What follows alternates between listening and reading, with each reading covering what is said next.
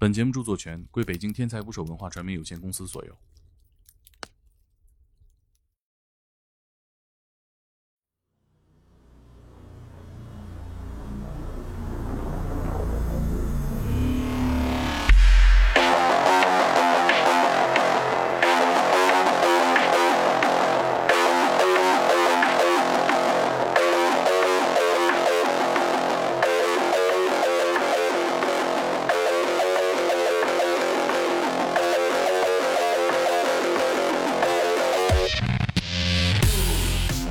大家好啊，我是猛哥。你们听这个带感的音乐耳熟吗？这个是游戏《赛博朋克2077》宣传片的 BGM，也是现在一个热门的短视频配乐。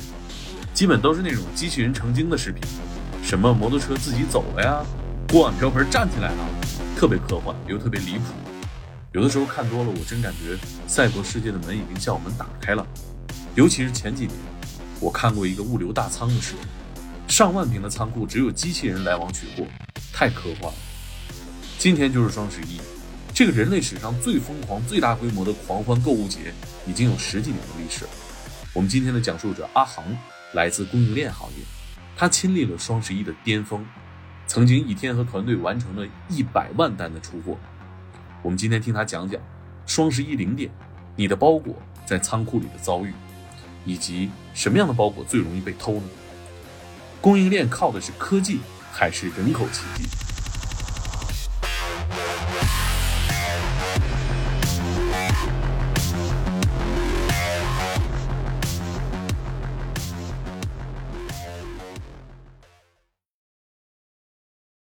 大家好，我叫阿航，是在上海。呃，目前呢正处在职业的转型期。之前所在的这个行业呢是供应链管理，呃，外界比较熟知的名称是物流。呃，那。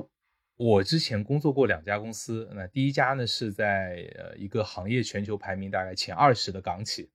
呃，它在全球大概五十多个国家都有，呃，总共有大概五万名左右的员工。嗯，呃，我所在的这个行业呢叫供应链行业，呃，其实是一个和大家生活息息相关的一个行业，嗯，它涵盖了呃，嗯，从商品原材料。到成品的这个存储啊、分配啊、包装啊、运输啊，这个很多细节，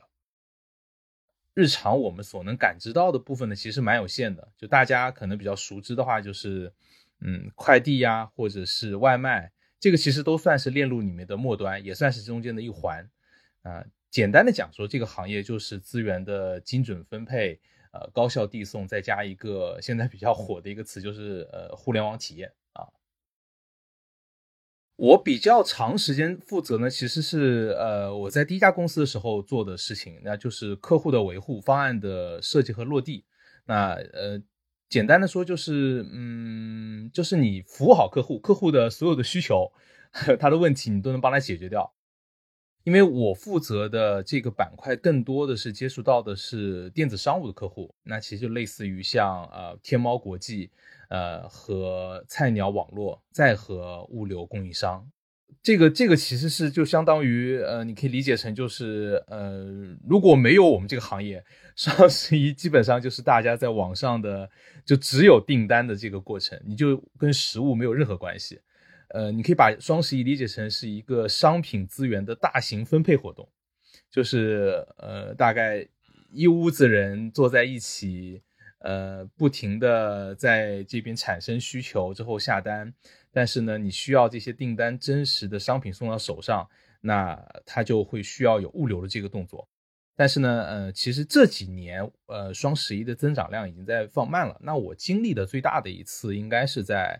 呃，一七年的双十一。啊，那一次差不多我们的一个项目在宁波这个城市的一个双十一的电商项目，差不多总共有突破三百万单的一个规模。你可以理解，就是在一个很短的时间里面，大概呃双十一前后的时间差不多两周，因为它也包括一部分的预售订单，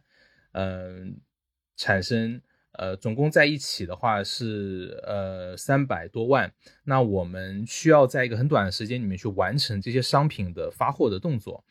呃，差不多是七天以内吧，六天左右要完成。呃，最多的一天，我们应该是要操作，嗯，一百多万单的这个货物。呃，举一个比较呃呃比较具体一点的例子啊，就是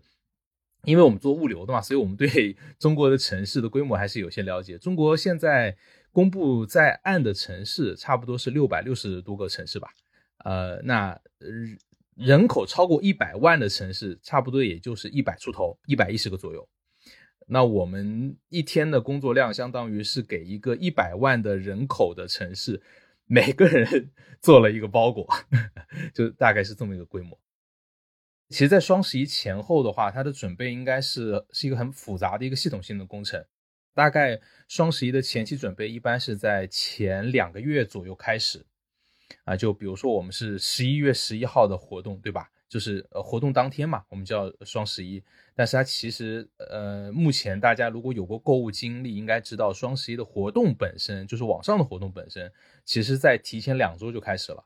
对吧？就是十月中旬就会有铺天盖地的一些广告开始去就是做了，就是可能有一些预售活动。那对于呃这个活动的执行方啊，物流板块的这些合作伙伴来说，他们的准备会更早。啊，基本上会从当年的七月份之后，也就是六幺八活动之后的一个月开始准备，八月份左右。因为你你要协调的不仅仅是我们看到仓库里的货，你要考虑到的是这些货物，他们从它的原产地啊，有的可能是国内，那近一点的是国内，那远一点的可能是国外，他要安排它的生产周期，生产周期完了之后就是订订船、订订订仓位、飞机啊这些。呃，尤其是船吧，船的周期也是很长的，所以他要提前一个月到两个月去安排船只的这个运送的这个班次，等到了国内还要海关的报关进口，呃，因为呃人员这一块其实是一个很大的风险和不稳定的因素。呃，为什么这么说呢？因为你想，就是双十一这个周期里头要处理的订单量，其实用一个比较呃简单数字来说，就相当于是你平时日常生产的规模的呃几百倍、上千倍到上千倍。呃，像我原来在宁波有一个项目，它它是在一个园区里头，那个那个那个园区呢，差不多里头大概就是二十多栋仓库吧。呃，那二十多栋仓库里头，我在双十一的当天，就是那个周期里头，呃，差不多会使用其中的百分之六十到七十的仓库，有十三四个仓库应该都是为我这个项目所用的啊，面积差不多加起来应该是在二十万平，十五到二十万平的这么一个一个面积。简单一点讲，就是说绕着那个仓库走一圈，就差不多就是绕着那个园区走一圈，差不多得二十到到三十分钟，就是。你慢慢走，差不多这个园区走一圈要这么长时间啊！占地应该是呃一千多亩地吧，嗯，就有的时候有些问题，可能你通过电话或者是对讲机，呃呃不能马上处理的，你需要赶到现场的，那就需要你从一个仓库走到另外一个仓库，就是它单体仓库，呃，刚刚说的是十几个仓库嘛，对吧？那我们平时日常比较集中的仓库，它是呃其中的四个。这四个是属于我们叫做标准库，它单体的话差不多是每个都是在两万平米不到一点。就那那会儿我们都比较流行一个就是什么步数嘛，对吧？什么微信步数，呃，就是你这你都会带着手机嘛，那差不多平均每天是呃三万到五万步吧，就大家都在这个水平内。其实真正开始忙的话，应该是在双十一开始前的一周。呃，两周到一周啊，开始就是说，只要有呃预售开始，基本上就开始忙了。因为呃有一部分订单会根据预售开始去做一些我们叫做预包装，就你可以想象，就是每一商品进来的时候，我们看到的这个包装其实是叫做销售包装，但我们所有双十一产生的订单，它都会多一层包装，叫运输包装，对吧？就那一个个包裹。呃，那这部分呢的材料，包括里头的填充物啊，为了放这些东西，有的时候都要租一个特别特别大的空间，就你难以想象，就一天如果我有一百万个包裹出去，那我就意味着有一百万个纸箱，啊，这个这个也是一个很大的一个一个量，就是尤其是对于临时工。对于这些平时不太接触这些操作动作的人，嗯，他们，呃，他们风险蛮高的呃，所以呢，我们基本上会呃优先让他们去做一些简单的事情，在不得已的情况下，才会让他们去做一些呃就是复杂度比较高的事情。啊，像呃像刚刚讲的说包装这个其实是属于呃比较考验他们能力就操作熟练度的，尤其是在一些工具的使用上，呃像我我不知道你你应该有用过，我们那个叫做就是胶带封箱器封箱机。就是里头装里头是一个胶带，对，放在手上之后，它只要这个往下一撇，就能把那个胶带给就是划开嘛。就这个机器，这个是它都不算是一个自动化机器，它是一个纯工具，对吧？它有的时候如果使用不好，都有可能会划到自己的手。呃，我双十一期间会准备的一些，比如说用到的工具，对吧？包括这个大的、小的，大的可能是涉及到一些叉车呀、电动的。或者是这个手动的，还有就是工作台，那还有呃，这个其实就蛮有趣了。就是我们平时会发现，一个大的仓库里头，它其实干干净净的。我们的我们的仓库平时都是很干净的，尤其最多你看到的设备就是叉车、托盘，还有包括这个高位货架，就是那个我们叫做呃叫重力货架啊，这是比较常见的。但是在双十一期间呢？其实有点像什么呢？有点像，嗯，你们有没有去过麦德龙超市啊？呃，或者是宜家，对这两类超市，它其实它有个很大的特点，它就是存储的商品其实跟它销售商品是在一起的。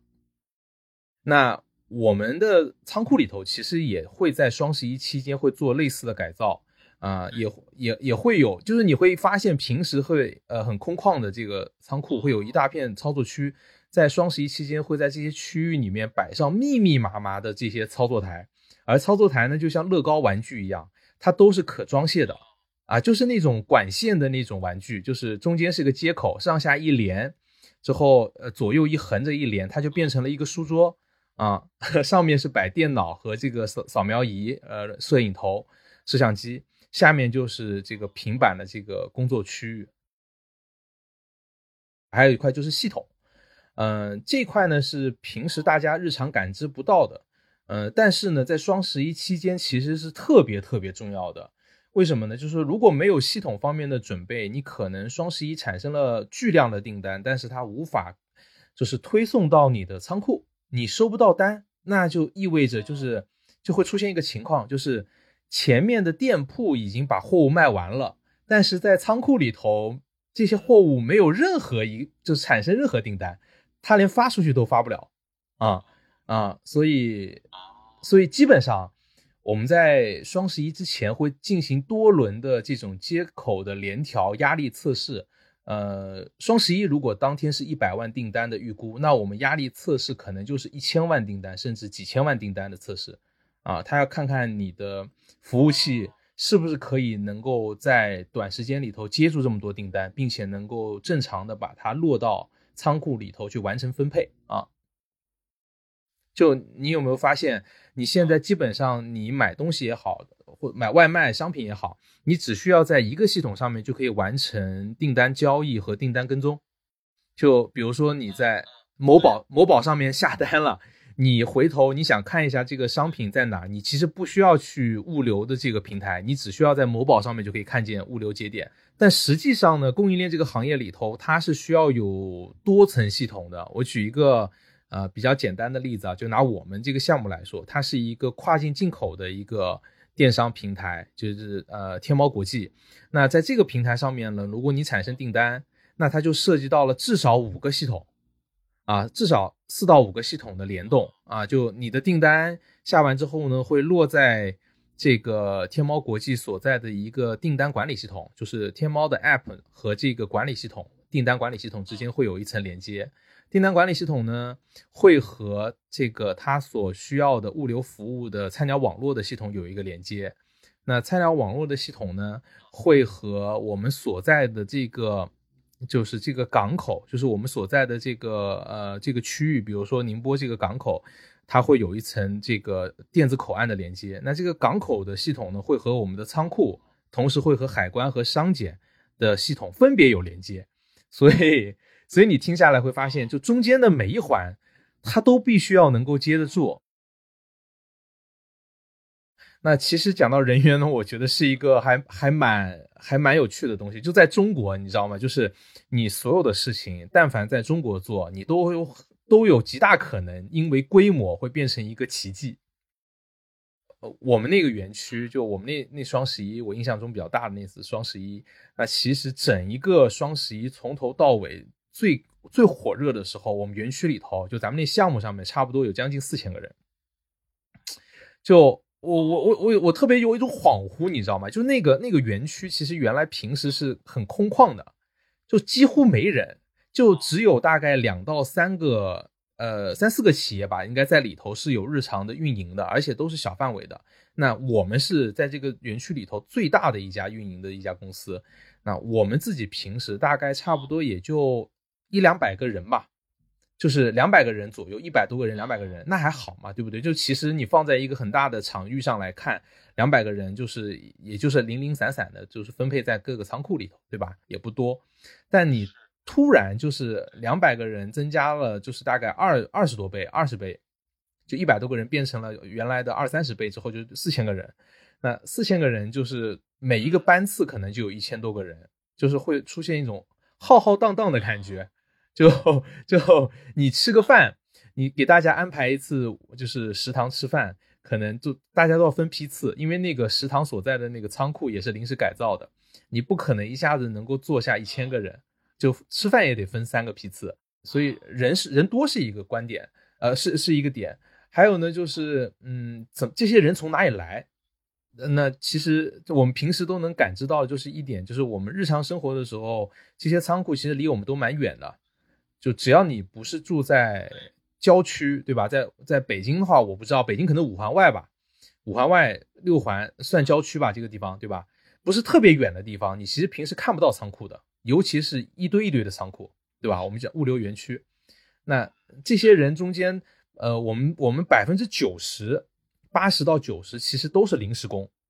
啊，就你你在大促期间的这些人，百分之八十左右都是临时工。那这些人，我们其实来路就特别多了。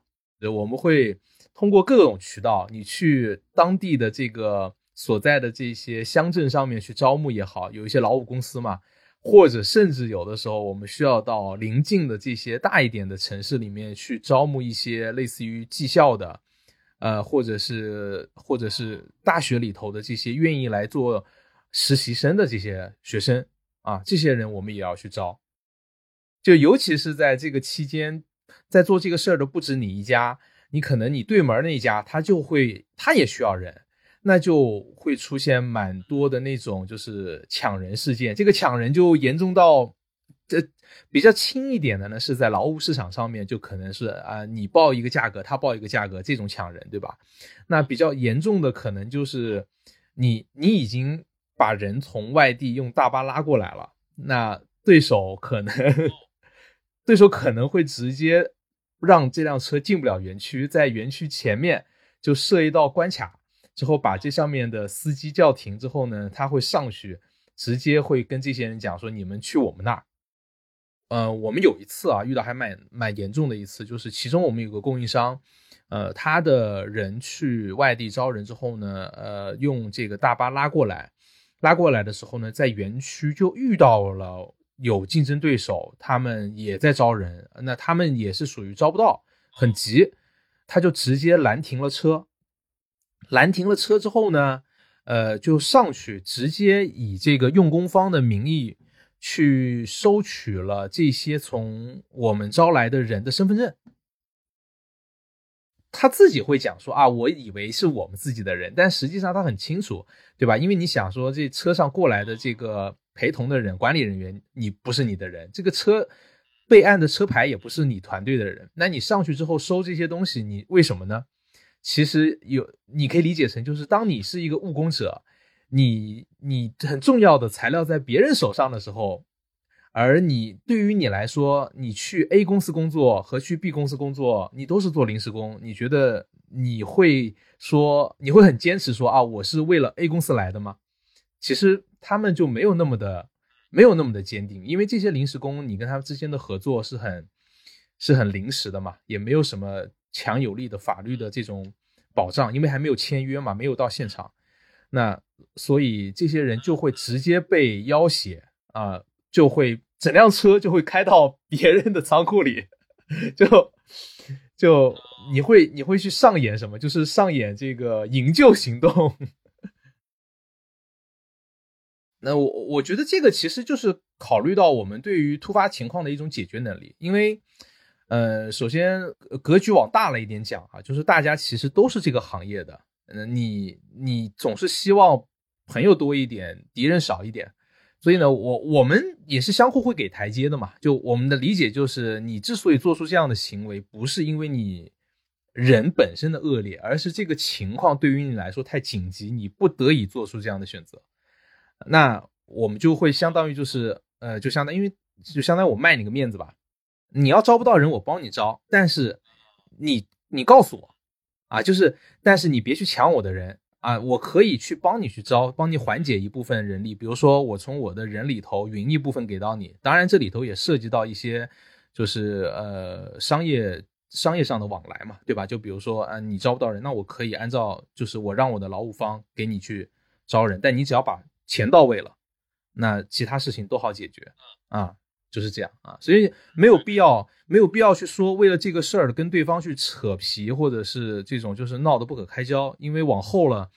在咱们行业里头，其实像用车堵门啊，甚至会偷东西啊、破坏啊，还有的时候会有一些使绊子这些事儿，太多太多了。这个行业的竞争其实是蛮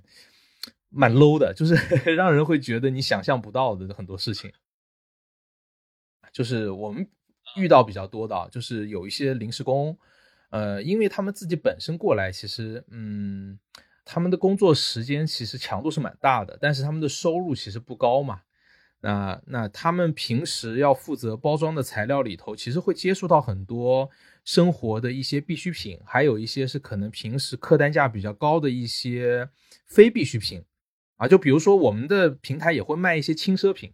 啊，那轻奢的商品里头就包括一些衣服啊、包包，还有一些就是货单货值比较高的一些电子消费品。那我们平常比较用到多的，比如说蓝牙耳机啊，或者是什么呃这种呃音乐播放器啊，啊，还有的可能会涉及到一些嗯平时看到比较小，但是嗯但是价值也比较高的，比如说我们看到的呃这种避孕套啊、保健品啊，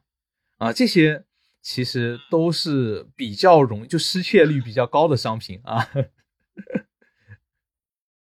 那当我们的商品在拣货区，我们的这个拣货员拿到订单，他要去拣货区去拿货的时候，发现拣货区里面没货了，但是在系统上又显示这里应该有货，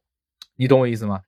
啊，那如果我们的拣货人员发现这个货物就是还在安全的范围内，但是货物又没了，少了很多，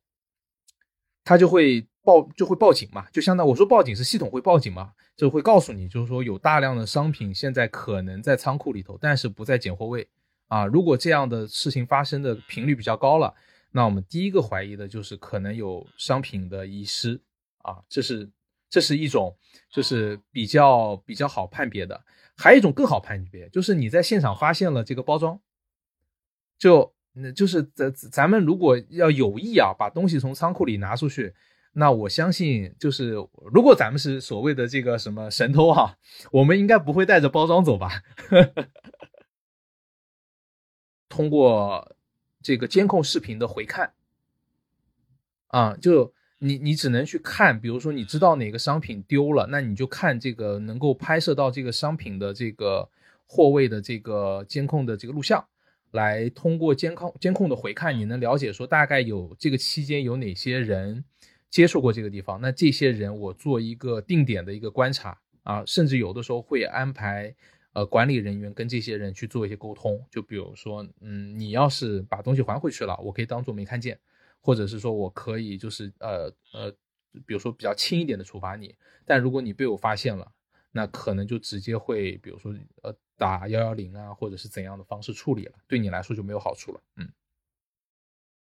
因为只要它不严重啊，如果说。那我们遇到的都还好，不是很严重的，不像有些什么什么什么大盗那种啊，就是不停的输出，而且会产生一个利益链条。那就他把东西往外走，外面又有成熟的帮他去分赃的这么一个团队，他每天可能他都他都他是一个团伙嘛，那每天可能都动手，那几十件上百件的商品丢失，那这种是，那不好意思，我们也不能够宽恕你了，那不在我们的范围内啊。这个是这样的，就是前头不是也讲了，就是说有一些人他会通过抢人的方式来，就是来影响你嘛，对吧？那实际上你会发现，就是呃，这个我觉得在各地都有这种情况吧，就各地你会发现，就是你要想。要想把一个涉及到一个人的事情给他做好，尤其是在当地要招募一些劳动力的时候，你势必会跟当地会遇到当地的很多这样的一些势力啊，你呃这个咱们咱们说说的好听一点吧，就是他们可能是在当地一些比较有威望、有有声望的一些这种组织团体啊。呃，就是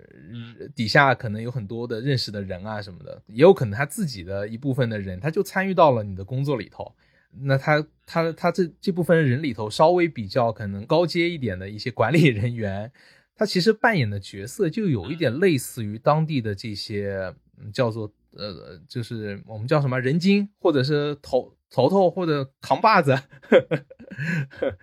嗯。就这类人，其实呃，其实跟跟咱们之间的关系是很微妙的。就你既不能得罪他，你也不能够这个过分的讨好他，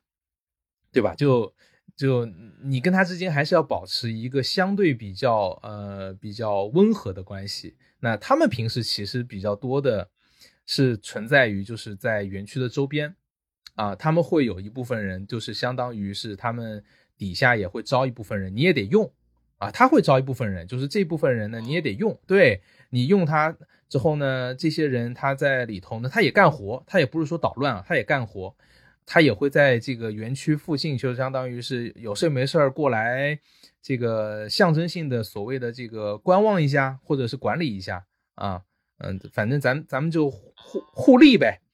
对吧？就你的人能帮我解决问题，对吧？能够能够派上用场，我也用啊。但但你你你别给我这个就是怎么讲，这个叫使绊子，或者是你别恶心人就行了啊。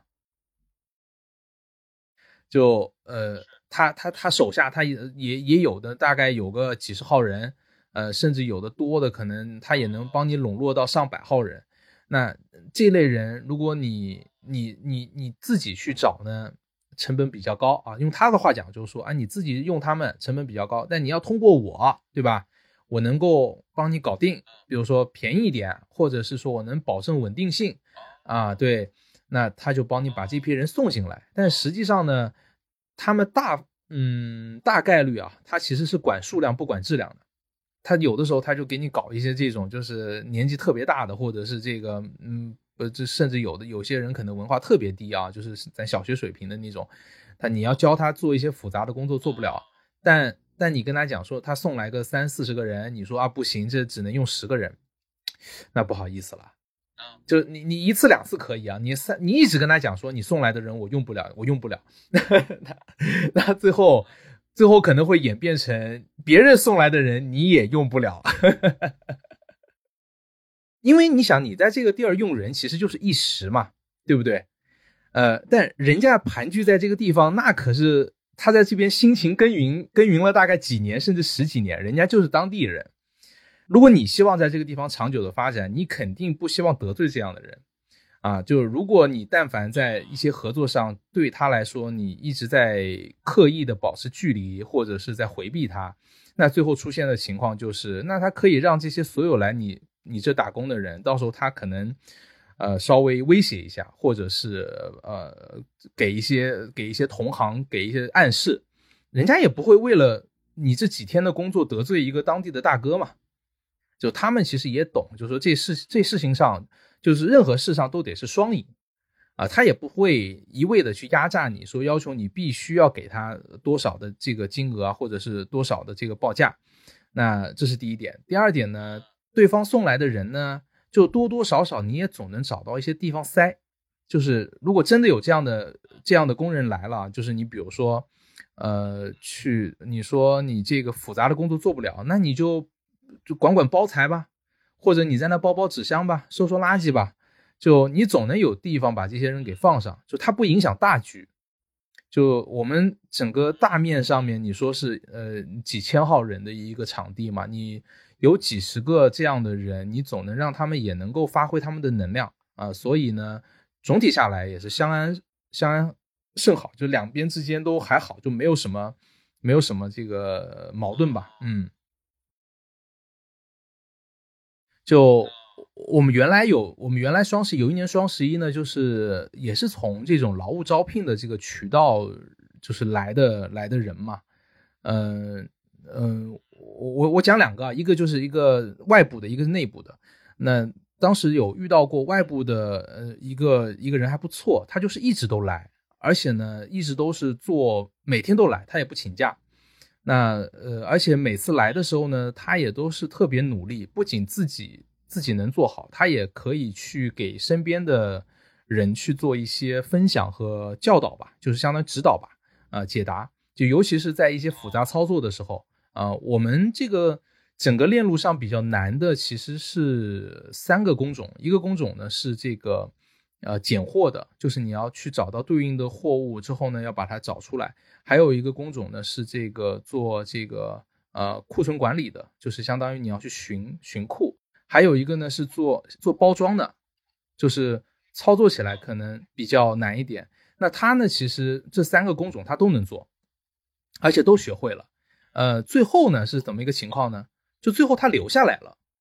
就就你其实能想象，就是说我们在这样的大型的活动中间，能够有把表现不错的人从中去看出来，而且留下来，从一个临时工变成一个。这个劳务派遣的这个工人，而且最后还在现场去当了现场的小的管理人员，呃，其实是蛮难的。尤其他自己本身其实学历也不高，他在工作过程中还学会了我们的电脑操作啊，一些复杂的操作、系统维护啊，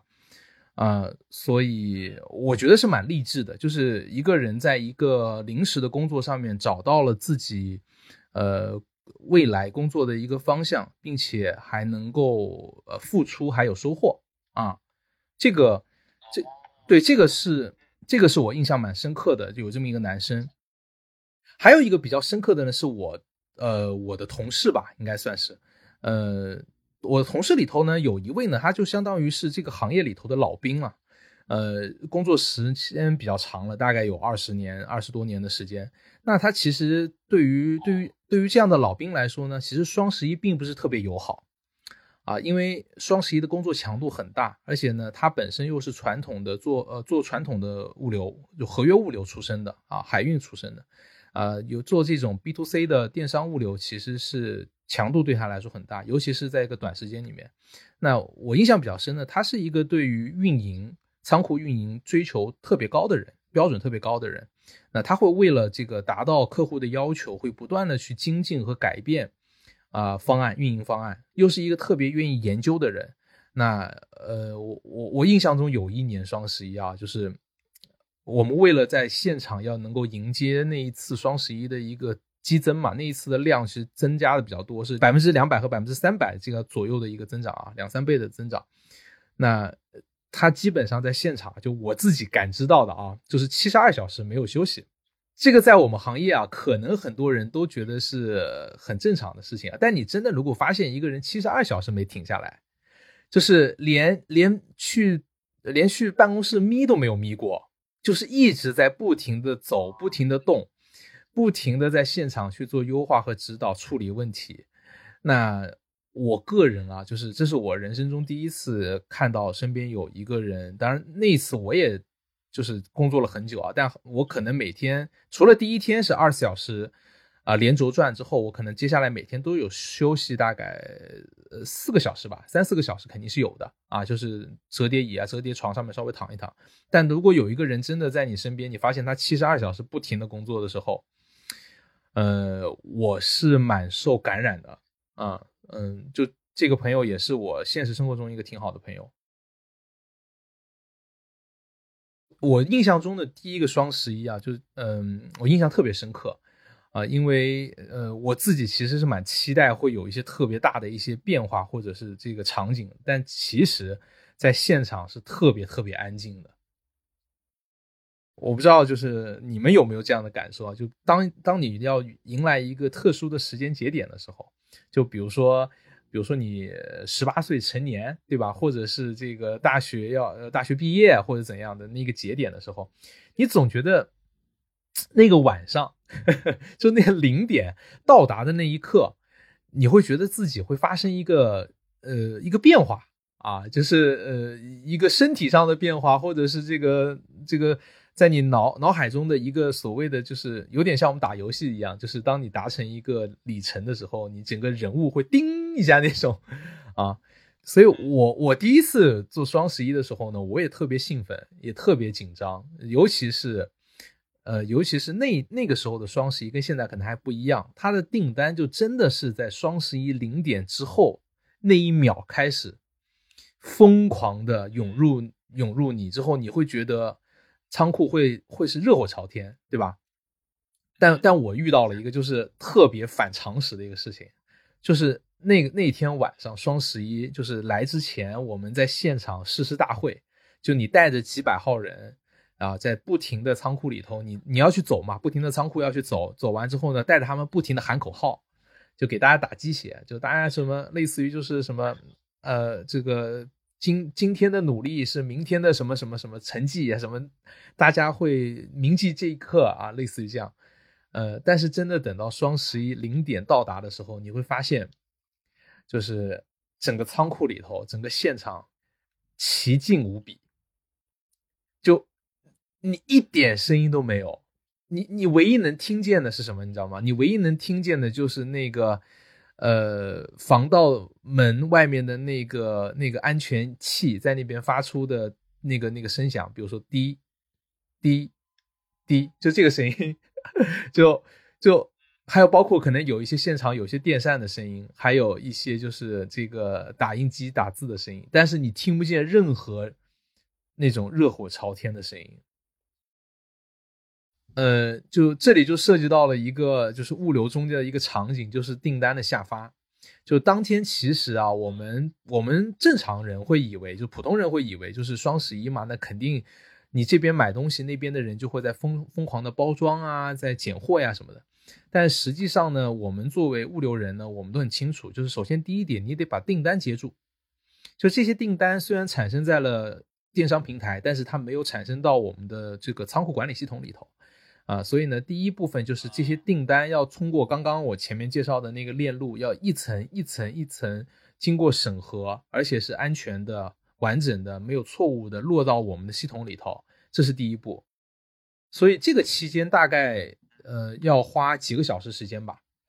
最早的时候啊，最早的时候可能大家是花几个小时时间在那边去去进监控系统，完成这个动作啊。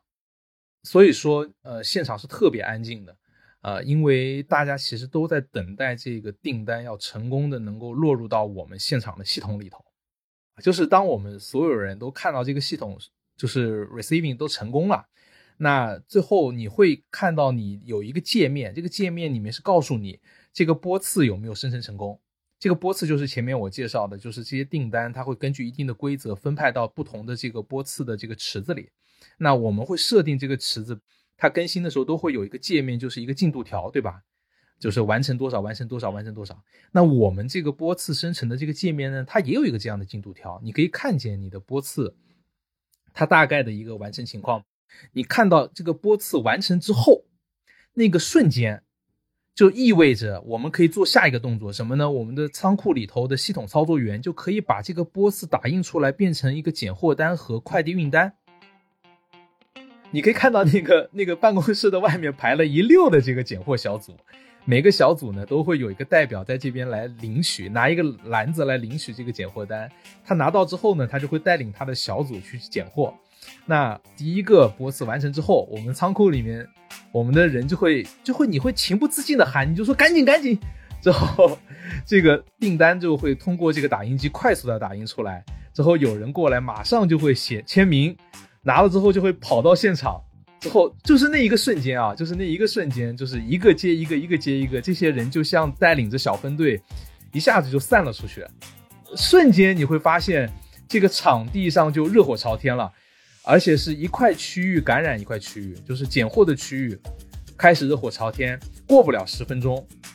下一个区域就是包装的区域，就是我们类似于就是给商品包装扫描的区域，它就会热火朝天。之后那个区域热火朝天好之后呢，再过五分钟十分钟，我们楼下，因为我们有一个传输带嘛，从上面会把货物以包裹的方式往下送，楼下的就是最后跟快递交接的这个区域，快递也会马上热火朝天。首先一，你不能够帮系统做事儿，你也不能够去帮打印机打印，对不对？因为都是连接在一起的。你看着那个东西往外出来之后，啪完成了二十，比如说二百票作为一个这个订单。就那些那些人就是很渴望的冲进去，就他们互相之间不会去推推让的推辞的，他会冲进去，很兴奋的拿起那个东西，之后带着他的人就说看一下上面的单子，比如说这个是 A 五区的，带着这些人走 A 五，就是瞬间就奔赴那边。哦，这个状态其实蛮久的，就呃，因为呃，因为订单在不停的进来，其实双十一这个订就是呃销售额。增长最快的时间其实就是最开始的几个小时，对吧？就是零点之后，咱们就是守着那个时间点，马上把这个购物车里的东西点点加加，对吧？购物券一用，马上下单嘛。比如说，咱们在两点之前这个区域是最高峰的，那我们差不多在这个期间接到的订单，可以让我们一直一直忙到差不多六点、七点、八点这个期间，第一个班次可以忙完。那第二个高峰呢，其实就是第二天早晨睡醒之后。起来的那个期间，就大家睡醒了，就前一天是双十一嘛，对吧？第二天睡醒了，八点钟可能工作日啊，如果是工作日，那八九点我可能在通勤的路上，我再下一波单。第三个时间点就是中午的时间，大家午休了嘛，午休的时间产生的订单，那我们下午又有的忙。第第三个、第四个节点就是大家下班了，六点钟下班回到家之后，到双十一十一月十一号结结束前。这四到五个小时，大家一定还会疯狂的在再补一些货，对吧？有的人 想，哎呀，这个该买不买的东西我都买了吧？对，就在这个时间点还会有一波啊。所以其实你说，呃，我们现场的这个情况，我可以毫不夸张的讲，这一天都是这样的。嗯，双十一的结束呢，其实是有不同的节点的，每年会不一样。嗯，客户会给你一个考察节点，包括我们自己项目运营也会有一个节点。对于我来说呢，我是一个比较感性的人。那其实等到可以放松的时候呢，其实也是有这么一个时间点的。我感性上，我感性上，嗯，我感性上可能比较感性一点啊。就我，我会。我会在我们自己会有一个监控器，这个监控器呢，它可以看到我们的订单的完成情况。当这个订单完成情况，就比如说客户设定的是百分之九十九点九五或者九十九点五这个情况，呃，就是呃算达标，就后头的先不管啊，先你先往外头发出去的这个事儿，只要这个 数字达到这个点了，我就如释重负，你知道吧？就我就我就敢在座位上坐十分钟。我原本以为啊，就是这个数字完成了，大家应该是那种类似于弹冠相庆啊，奔走相告，就是咱们咱们说的就是比较中式一点啊，就是那种就是啊，大家都跳起来欢呼，对吧？但现实中啊，现实中你是不敢欢呼的啊，呃，因为因为你懂啊，就是就是咱们从小的时候，就是我不知道就是猛哥有没有这种经历啊，就你父母会跟你讲说，你考个八十分就行了，但是。你你你明明考了八十五分，但你却不敢不敢很高兴的跟父母讲说，我考了八十五分，你其实做不到。你会你很清楚的知道他们的要求是九十分，甚至是九十五分，啊，那为了为了能够能够做到这一点，你一定你第一时间就是我们第一时间要做的。其实是到各个环节跟大家、跟那些管理人员讲一声，就是说我们现在基本达到了，但我们自己的要求是要做到百分之九十五，甚至百分之九十九、一百啊！就大家还会，就是后面那段时间其实蛮考，其实是蛮逆人性的，就有悖人性的。就你明明知道你完成了，但是你却不敢去放松，你还需要持续高压的告诉自己，呃，你要再坚持二十四小时。你要再做四十八小，四十八小时啊，这样啊，大概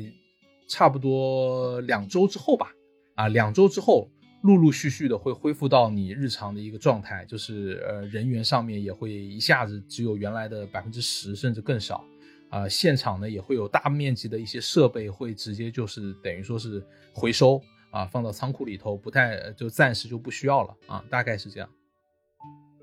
呃，特别感谢他们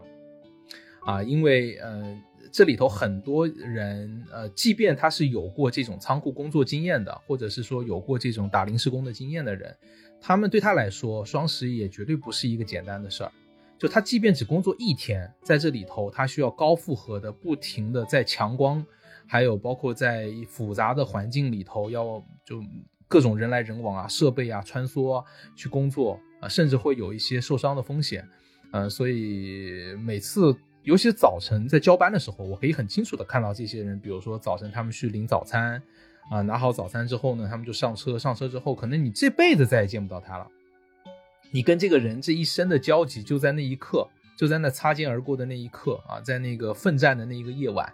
啊，就结束了。所以呢，我对他们其实还是蛮感谢的，啊，这是一部分。啊，第二部分呢，我也会，我也会觉得就是，嗯。呃，我也会觉得可能是这个行业很可悲的一一方面吧，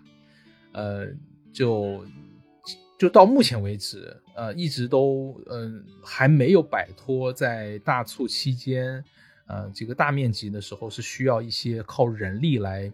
呃，主要是靠人力来解决问题的这一点啊，所以怎么样去改变这些人的生存，还包括工作的这个情况，其实我觉得是是一个蛮大的话题啊，嗯。嗯，一般结束之后，其实大家都会有这么一个仪式吧。但是，但是这个仪式往往它会隔很久，啊，就是不是说我们双十一呃现场东西做完了，大家就直接就是说咱们出去喝个酒啊，唱个歌什么的，不是这样。因为前头我也讲了嘛，就是它中间是有一个考察周期的，啊，大概会隔个一到两个星期，这是一个。第二个呢，就是往往结束完之后呢，你其实就是你没什么想做的事儿，除了睡觉。就就这这很现实，就是所有人你知道吗？就是我们在现场那些人，就是结束完了之后说去哪儿，要不要去吃点什么呀？啥吃饭当然会吃啊，就是就还就是很简单的便餐吃一个，就是吃完之后回去就是倒头就睡。所以呃，这个大家状态都是属于一个，就是在那一刻都是属于一个就是呃身体被掏空的状态吧。就 就你你你。你会不会发现，就是呃，就电影中经常会有一些这样的描写嘛？就当一个人他如释重负之后，他的双目是空洞的，就就就我我们我们大部分的人在现场就是结束完之后，而且往往都是是在清晨，就是大概五六点钟的时候，告诉你说你所有的事情都完了，快递车都开走了之后，你这儿达标了之后呢，呃，几个哥们儿就就站在那个吸烟区那儿。之后，看着那个看着那个日出，那个太阳从远处缓缓的升起啊，照亮所有的仓库。之后，呃，人们从这个仓库里头陆陆续续的走出来。之后，呃，在那边整理着自己的东西。你呢，就是长叹一口气啊，就是我们又挺过来了。其实双十一这个概念是在呃，差不多在零九年的时候出来的吧。那我介入的时候呢，我自己开始做这方面的物流项目的时候呢，其实差不多是在一四一五年开始筹备去做。那我自己完成的时候，在一八年我就就算是离开了这个电商的这个这个行业。呃，中间其实不止双十一啦，我们平时的大促其实还包括六幺八呀、八八呀、年货节呀、双十二呀，还有双旦节啊。就我要说下来，可能这一年你发现其实都在搞促销。但是双十一的量肯定是毋庸置疑是这其中最大的啊，那呃我我我我自己就是差不多经历完这些之后呢，嗯，就看到了这些呃这个购物节，看到了这个电子商务的这个行业的发展，它其实是在每年都在不断的在加码啊，就是在各个方面去加码，在寻求突破。我第一个感受，我就觉得双十一也好，购物的这种电商的购物节也好，它其实每年数字的增长，它都会给人产生一种疲倦感。就我不知道消费者有没有，反正我身边很多朋友，他们其实不是做物流的，他们就是购物的，他们其实也会产生消费疲倦，就会觉得，呃，好像就是每一年都是换汤不换药啊，无非就是做一些游戏啊，之后让你去领一些消消费券呀，之后呢，各种大牌之间的这种呃产品的各种变了变了法儿的这种呃所谓的提价之后的促销啊，就是我涨价之后再给你搞一个折扣，让你感觉你在呃消费上有一些这种收获感、成就感，呃。就是给我营造的一种感觉，就是好像表面上其实是一群人的狂欢，但是实际上也是另一群人的灾难，打引号的灾难啊。呃，当然我我我这个不是悲观啊，就是呃，我我我个人会觉得现在不应该单纯的把双十一作为刺激消费的一个噱头，就是应该开始去关注这个行业系统性发展的一些问题。就前面讲到的，就是人的发展的问题，包括科技的应用，还有怎么样去。让呃双十一的这一波的热潮可以去赋能，就是我们日常的一些消费啊啊，就不至于说，呃，我们在这一天或者在这个时间节节点里头，我们把这弹簧拉的都快断了，你还指望它有回缩吗？就就是很难嘛，对吧？就就这一天咱们练的太猛了，就像健身一样。就我离开这个这个电商这个项目的时候，其实。我还是会有很多不习惯的地方，会有一点这个 PTSD，这个让我觉得好像是不是自己应该做点什么。其实我在各个大促的时候，我会睡不着觉，就尤其是双十一前后，就尤其是离开的那个第一年的双十一，二零一八年的双十一，其实我是没做了。那个时候我已经到了另外一家呃创业团队去工作。啊，那个团队的主要做的事情其实合同物流，也就是产业互联网这一块的。那他其实是不做双十一的，也没有什么双十一特别明显的感官。那我在那个期间，反正那个星期我特别不适，就我我就觉得好像应该忙点什么，呃，就找点事儿做那种感觉，就，嗯，啊，就你每一年。都只是追求数字的突破，其实对于我来说没有什么成就感。那嗯，我更希望说自己可以去做一些事情，这个事情也好，这个作品也好，能够留下自己的痕迹跟名字。不是有这么一句话吗？就是你你希望你自己老的时候和你孩子讲什么，吹什么牛，那你现在就去做什么。我我想象一下自己希望自己老了之后跟自己的孩子去呃讲述哪些故事，呃，我希望自己可以成为这些故事的。呃，不能说是经历者，我希望是这些故事的书写者，甚至是故事的呃作者。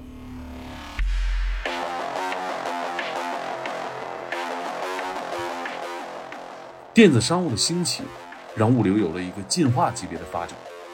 未来，当我们身处赛博世界的时候，身边都是像人一样的机器人，那个时候我们肯定会怀念今天，身边都是像机器一样的人。